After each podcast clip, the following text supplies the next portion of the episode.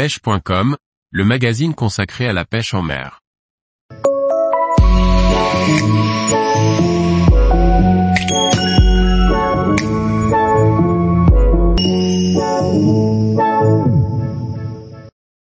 La pêche du bar en surface au stick bay, sensation garantie.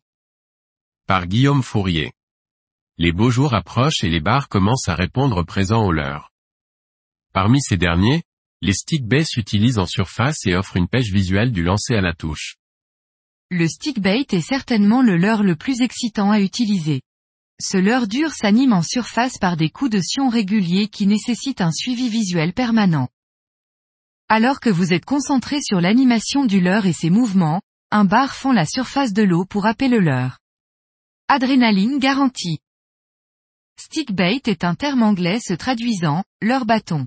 C'est un leurre de forme cylindrique allongée qui s'affine parfois vers la queue sans aucun artifice ni appendice caudal. À l'arrêt, il se tient soit à l'horizontale, soit oblique voire verticale avec la tête sortant de l'eau, en fonction du positionnement de ses lestes internes. Un stick bait fin peut parfois être nommé pencil bait, signifiant leurre crayon. Le leurre se récupère généralement en zigzag, il se déplace alors à l'horizontale de droite à gauche. Cette animation de base, utilisée dans 95% des cas, est appelée le walking the dog.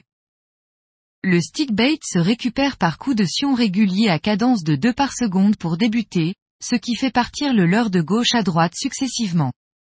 Pour attirer les plus gros barres, animez lentement et après chaque tirée de la canne, rendez bien la main dans l'autre sens pour permettre au leurre de continuer sa trajectoire sans tension du fil. Cette dernière animation est appelée aussi long slide, puisque les écarts de la nage en zigzag sont plus longs. Cette pêche est très palpitante, les maniements sont captivants et les attaques des barres en surface, pas forcément alimentaires, sont agressives. Parfois, le bar attaque à 50 cm du leurre comme pour le faire fuir. Parfois, l'attaque est alimentaire et très ciblée. Chaque attaque donne l'impression d'avoir opté pour le bon leurre, mais aussi de l'avoir bien manié.